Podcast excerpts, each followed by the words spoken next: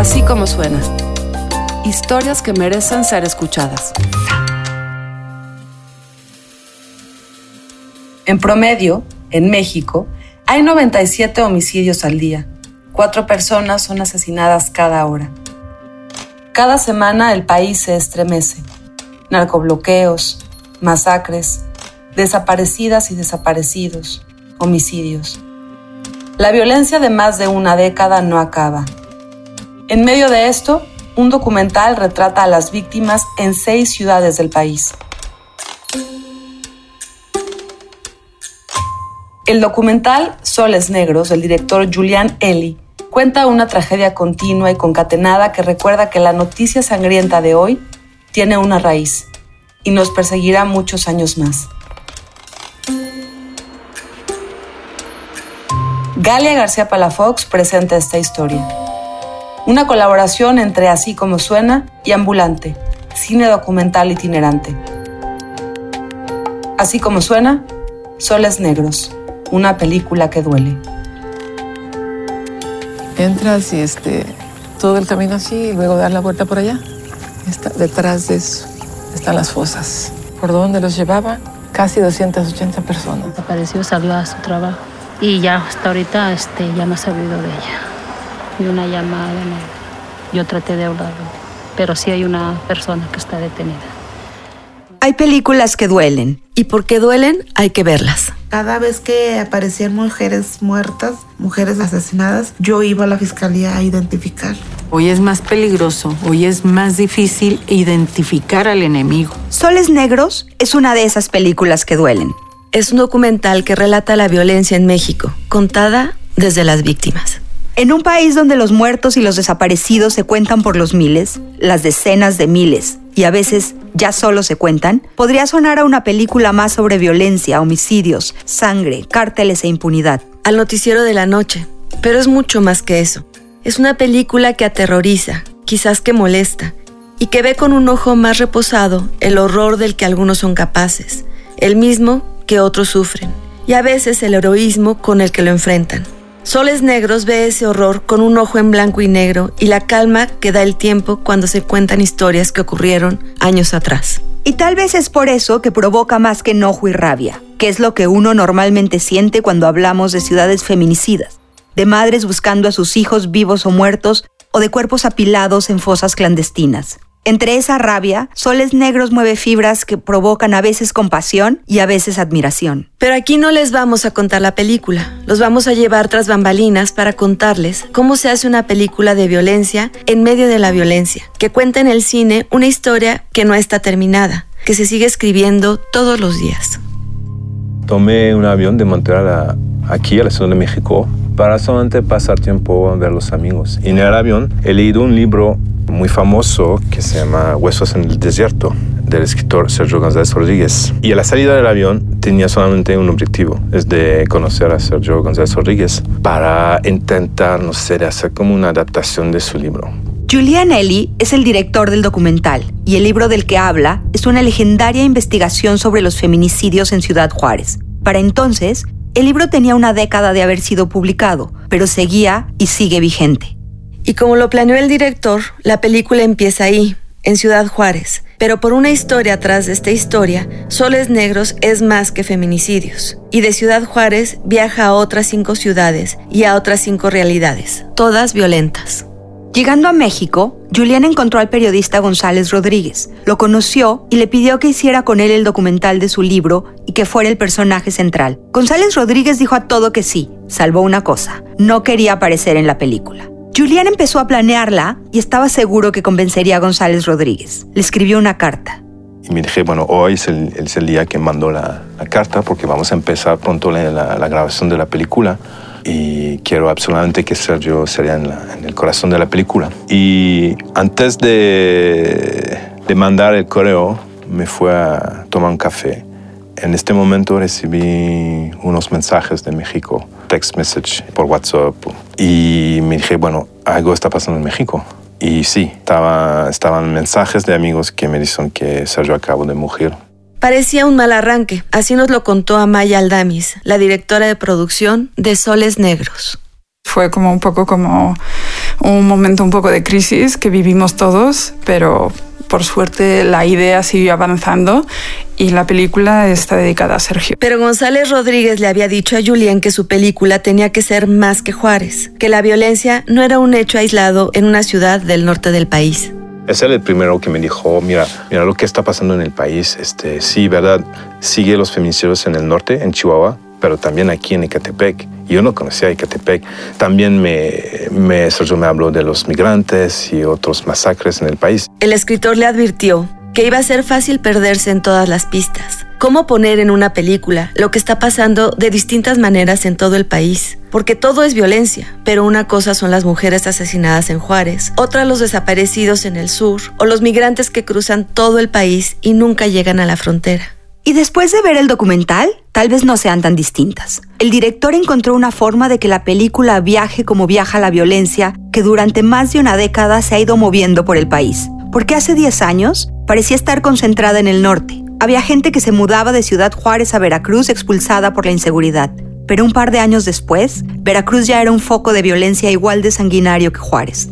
Ya habíamos decidido que serían por capítulos, y yo creo que el tema central de la película tiene que ver con un poco, al mostrar distintas violencias, que todas ellas parecen como salidas de quién sabe dónde, que son así casi casi como, como antinaturales que aparecen y ya, queríamos mostrar a través de la repetición que hay una serie de procesos que son similares y si no similares son paralelos. Y así, de contar los feminicidios en Ciudad Juárez, Baicatepec, donde la historia se repitió, y de Ciudad de México a Veracruz y esos enormes campos llenos de fosas donde las madres se han vuelto expertas excavadoras buscando a sus hijos. El mismo lugar por donde pasan los migrantes centroamericanos que no siempre llegan a su destino. Soles Negros llega a San Fernando, Tamaulipas. Aquel lugar de la doble tragedia.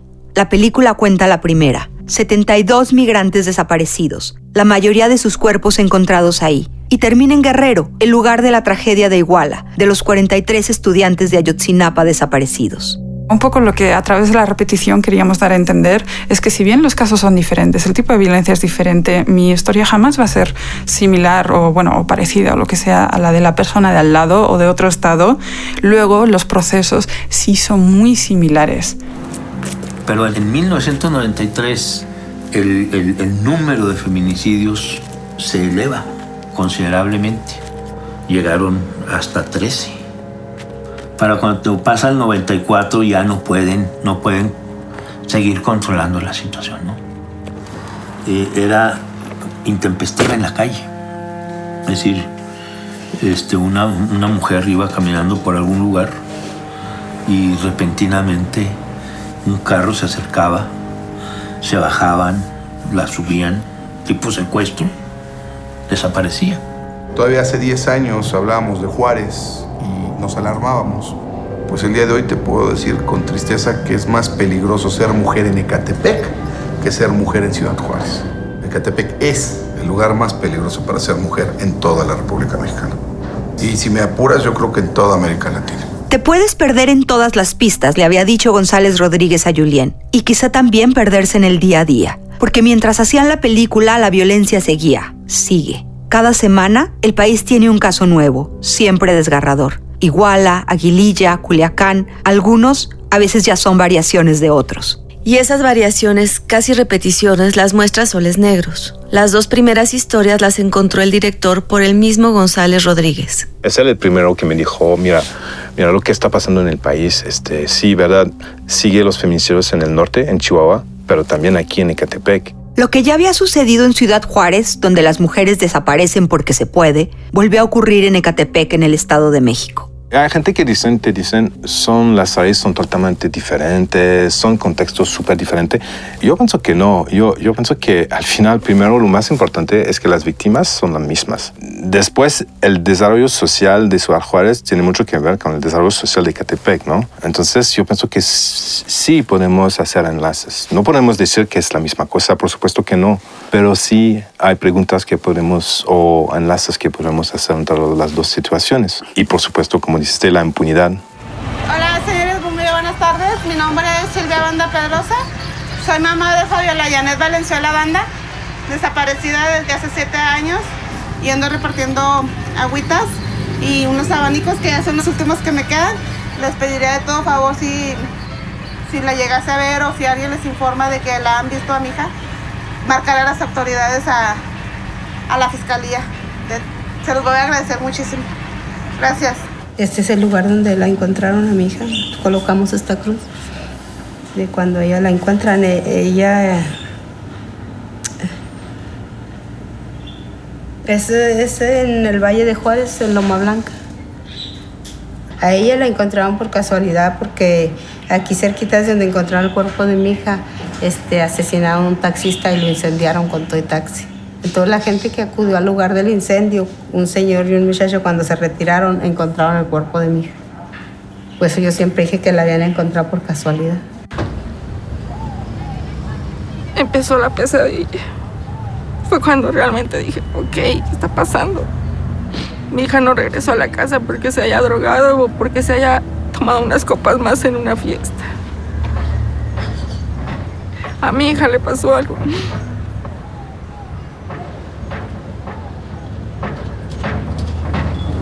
Y empiezas a, a recorrer calles, a pegar en donde se pueda la ficha y, y que nadie te diga, es que no la vimos, es que sabemos dónde está.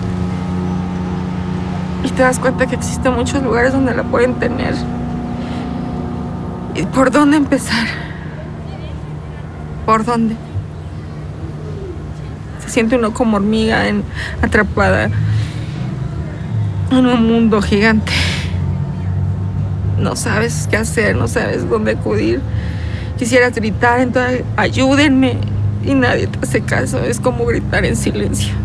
En un país con más de 90.000 nombres en la lista de desaparecidos, Soles Negros cuenta las vidas y las historias de las víctimas directas, pero también de quienes han seguido e investigado la tragedia, aún arriesgándose ellos mismos. Personajes comprometidos, algunos heroicos, que poco hemos visto o no hemos visto tan de cerca, caminando por las calles, llevándonos a los lugares donde se han cometido los crímenes, contando lo que sienten, lo que les duele ver, lo que han visto. En Ciudad Juárez, Gustavo de la Rosa, un ex visitador de derechos humanos que ha dedicado la vida a defenderlos, relata a la distancia lo que sucedió en los años 80 y 90. Y en Ecatepec, un abogado varias veces amenazado por representar a las madres de hijas víctimas del Mili, un asesino serial que declaró haber matado a 60 mujeres, aunque solo dos o tres fueron probados.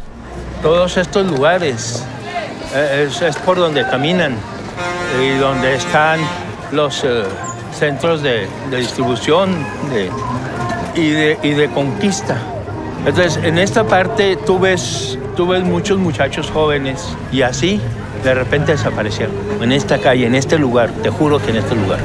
Este, es- esta placita era el centro donde desapareció la mayoría de las mujeres. Pero lo más increíble es que sabiendo que este fue el lugar donde desaparecieron, no hay cámaras. Mira, no hay nada de seguridad aquí. Y aquí desaparecieron más de 10 mujeres. Estamos en el centro, en el puro centro, en esas bancas. Los feminicidios seriales que se vivieron en Tecámac, que es el asunto del Mili, los que se vivieron por ahí del 2012, del 2012 más o menos. Esa experiencia sí ha sido de lo más fuerte que hemos llevado. Se desdobló toda una red de feminicidas seriales. Se habla de un promedio de 50 60 muertas, de las cuales solamente se han podido acreditar dos o tres feminicidios nomás. Encontrar a los más de 20 personajes de la película tomó tres años. Fue un poco como una red. Empezábamos a hablar con una persona y entonces esa persona nos recomendaba con otra y esta otra nos, hab- nos abría a su vez otro tema que no habíamos considerado y entonces mientras tanto además estaba como todo el trabajo como digamos bibliográfico que es la lectura de libros, la lectura de noticias y, y muchas veces de verdad era como por pura casualidad y por disposición. Gustavo La Rosa es un que toda su vida ha vivido en Chihuahua. De joven estuvo implicado, digamos, como en las luchas de los estudiantes. Después de eso, digamos, se empezó a formar como un poco como su activismo y siempre ha defendido una visión fronteriza, digamos, como de Ciudad Juárez, del estado de Chihuahua, libre de violencia, como muy de ayudar a las víctimas. Él mismo ha sido muy digamos, como muy amenazado. Hubo un periodo que, en el que tuvo que estar en el paso viviendo. Y están, por supuesto, las víctimas, las familias, las madres que buscan a sus hijos literalmente con sus propias manos. Hijos y hermanos que han desaparecido en carreteras, que han sido levantados de sus propias casas, que un día salieron y nunca volvieron. Y al momento de pedir ayuda, se encontraron con que no había búsqueda. Esto requiere muchísima fuerza. Cuando tienes el dolor más grande del mundo, tienes que pararte y tienes que salir a luchar. Cuando lo que quisieras es quedarte acostada llorando en tu cama. Pero no lo puedes hacer. Te paras, te vistes y te vas. Una búsqueda, dice uno de los personajes de la película, en la que uno no quiere encontrar, porque encontrar es por un lado un cierre, pero por otro es perder la esperanza de encontrarlo vivo. Soles Negros va a Veracruz con las madres del colectivo El Solecito, un grupo de mujeres que encontró con sus propias indagatorias y un denunciante anónimo un terreno con cientos de cuerpos, de huesos enterrados clandestinamente. Y el anónimo nos, nos trajo y las- la verdad el Señor se portó este, buena gente con nosotros. Él nuevamente hace 15 días habló conmigo y me dice, señora, le tengo un punto, un punto grave, un punto grave en esta misma zona, en esta misma zona, pero está involucrada la policía. Sí, incluso tengo dos números de placas de policía. se encontraron las primeras fosas, el fiscal general del estado, Luis Ángel Bravo, con su comunicado diciendo, ¿no? Es que no son restos humanos, son telas y, maderas quemadas. Cuando yo tuve los, los huesos en mis manos. Yo no tengo los estudios de un perito, claro que no, ni soy perito acreditado, pero yo lo aprendí por mi hija. Mira, es como del pedazo de un cráneo. ¿Ya viste? Sí, porque está muy plano. Está muy plano, mira. Mira. Póntelo en lo, en lo gris de la palma. ¿Cómo? Así. Ándale así para que se vea porque es... Cuando fuimos a Veracruz, también con las compañeras de, de la Asociación de Córdoba Orizaba, como que el dispositivo que acabamos llevando, que tenía que ver eh, con la protección que nos pusieron en la, en la Secretaría de Comunicación del área, había mucha camioneta, mucho policía, digamos, como con la cara tapada, ¿no? Había como armas y eso... No, las madres no iban cubiertas, no, no. O sea, ellos venían como para nuestra seguridad y la de las madres. Y, la de las, y muchas, varias de las compañeras, a su vez, tenían su propio dispositivo de seguridad. Entonces, el encontronazo de de repente tanta tanto uniforme y tanto, no sé, tanta tensión de que, entre que no es seguro y no sé qué, a veces como que sí genera una sensación de, de, miedo, de, pues la verdad, porque no sabes qué terreno estás pisando y el hecho de que lleven armas supuestamente como para defenderte, que no lo dudo, pues pero aún así, o sea, es, estás viéndolo, es ahí mismo la representación de aquello a lo que temes, que es la violencia, ¿no? En ese clima había que filmar. El equipo se tenía que proteger, pero también tenía que proteger a los personajes, que ya de por sí viven un riesgo constante y que a pesar de eso se atreven a ponerse frente a las cámaras. Y aquí la película fue muy cuidadosa, no solo en términos prácticos durante la filmación, sino a la hora de mostrarnos y contarnos estas historias. De ninguna manera las revictimiza ni las explota. Quizás no hemos dicho hasta ahora que la pantalla está siempre en blanco y negro, que le quita de alguna manera la sangre a la imagen. Ernesto Pardo, uno de los fotógrafos de la película, nos explica por qué. Creo que la decisión del blanco y negro tiene que ver como eh, el blanco y negro de alguna forma te aleja de la imagen al mismo tiempo que te acerca hacia el, desde otro lado a la realidad. Me parece que creo que eso tiene que ver el blanco y negro con la decisión. Es una forma de volver a mirar la realidad desde otro lugar, ¿no? Este, también la variedad de lugares, eh, la, lugar, la, variedad de paisajes, eh, desierto, estuvimos en una parte muy selvática. Eh, creo que el blanco y negro también unifica un poco la sensación visual de, de, los espacios y ayuda a que uno como espectador pueda mirar la, la imagen desde otro lugar. Te aleja al, al, principio, pero después te vuelve, te vuelves a meter en ella desde otro lugar, ¿no? Que no es el, el que estamos acostumbrados. Desde ese lente, Ernesto Pardo filmó a las víctimas. Cuando trabajo con, con gente que, que, ha sufrido dolores muy complicados en la vida y que nos, me toca filmarlos, era, es este, no volver a revictimizarlos haciendo que parezcan solo víctimas, ¿no? Este, y eso Julián también lo tenía muy claro, no, no se trata de volver a revictimizar, sino volver a contar las cosas, contar los, los horrores que han pasado estas familias, pero también contar, contar la dignidad y la fuerza con la que luchan. De las decenas de entrevistas que hicieron a lo largo de varios años, Ernesto recuerda una especialmente y esa misma la mencionaron en sus conversaciones el director y la directora de producción. Edith, una mujer del centro del país que perdió a cuatro familiares que viajaban en carretera y que nunca llegaron a casa. La entrevistaron y filmaron en un hotel en Tamaulipas, pero la historia de Edith, como muchas otras, no está en la película por razones de edición. Esto es un pedacito de lo que pasó en esa entrevista. Es una historia de terror tremenda una historia que nunca pensaste que te iba a pasar.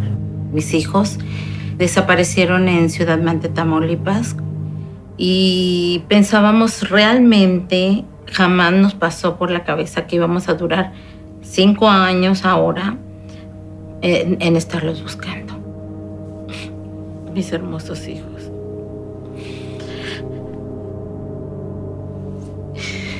Y te quieras morir y decir, Dios mío, haz algo para que este dolor acabe, para que esta,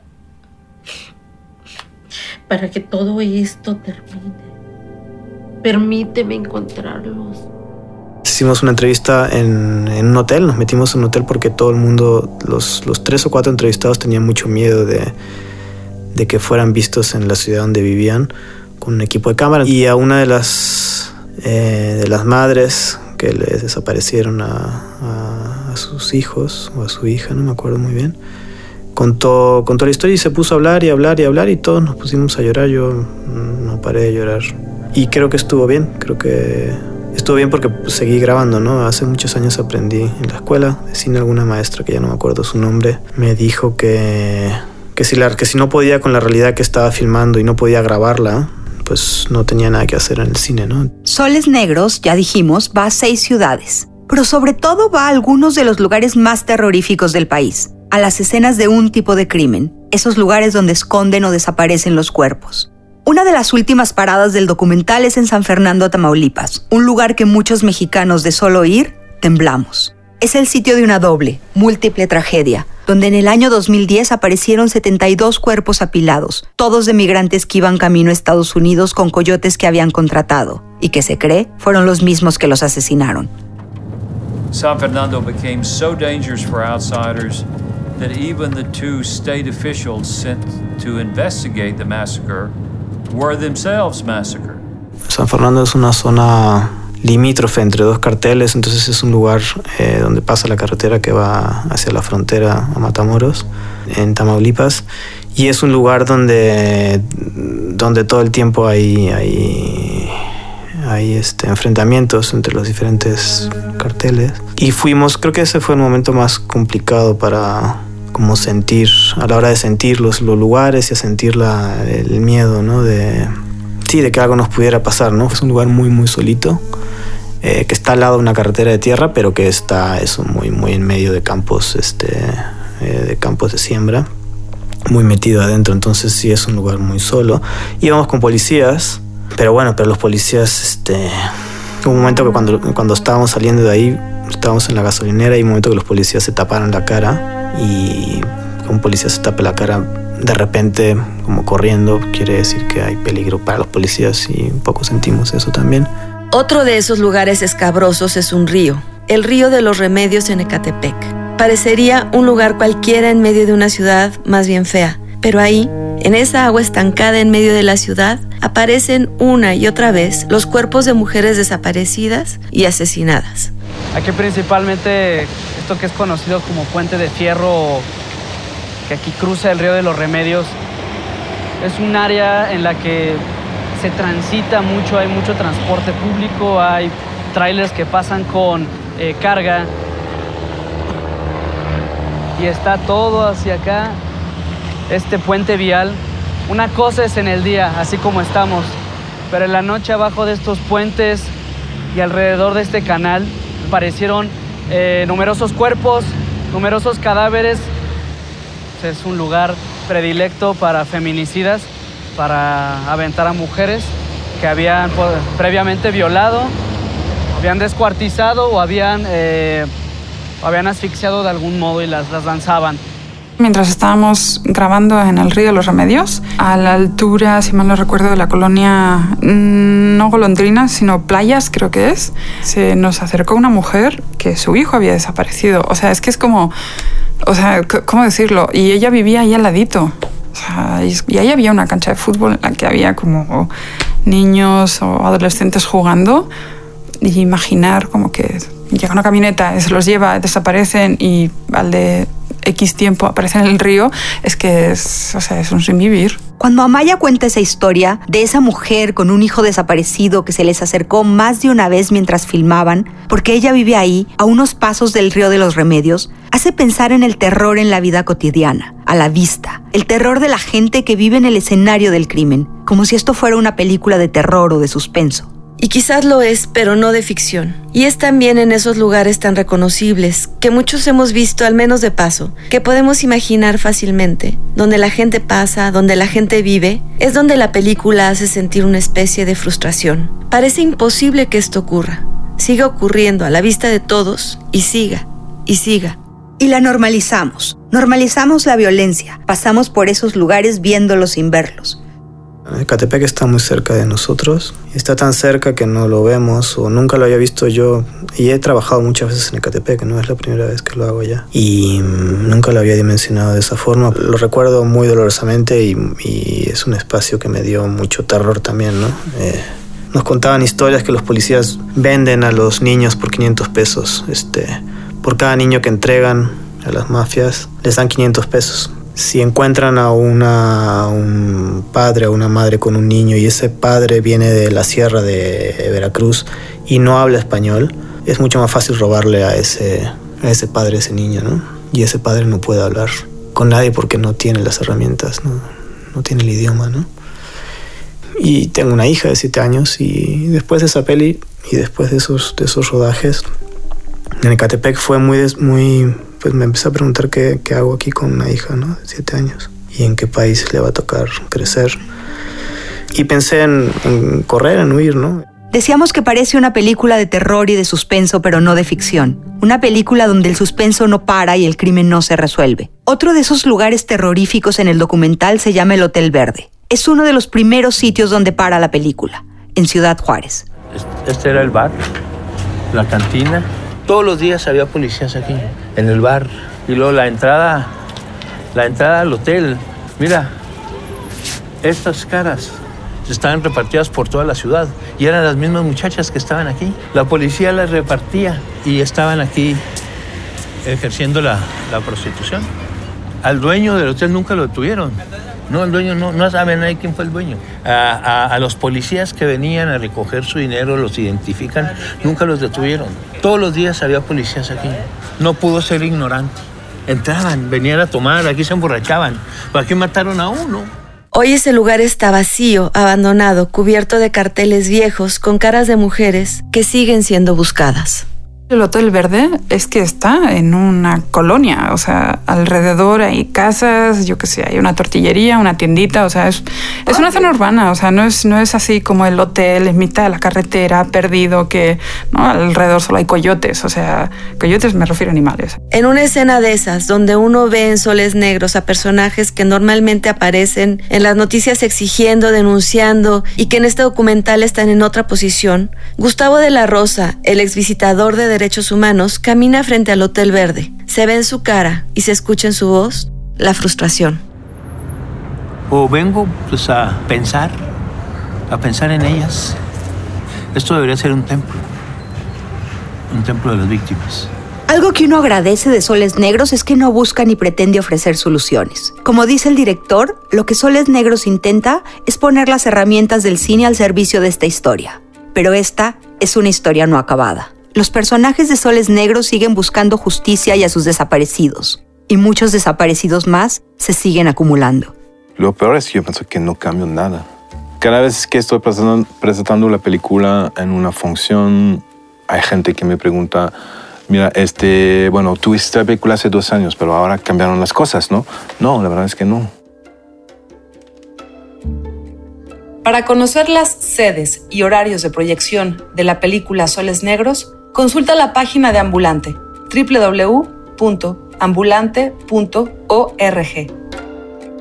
Este podcast es una producción de Así como suena en colaboración con Ambulante, cine documental itinerante. Inspirado en la película Soles Negros del director Julian Eli, fue realizado por Galia García Palafox en la investigación, guion y conducción. Giselle Ibarra en la producción ejecutiva y conducción. Ricardo Castañeda en la edición, diseño sonoro y musicalización. Amado López con la música original. Mezcla y masterización, BHD Studios. Ciudad de México, 2019.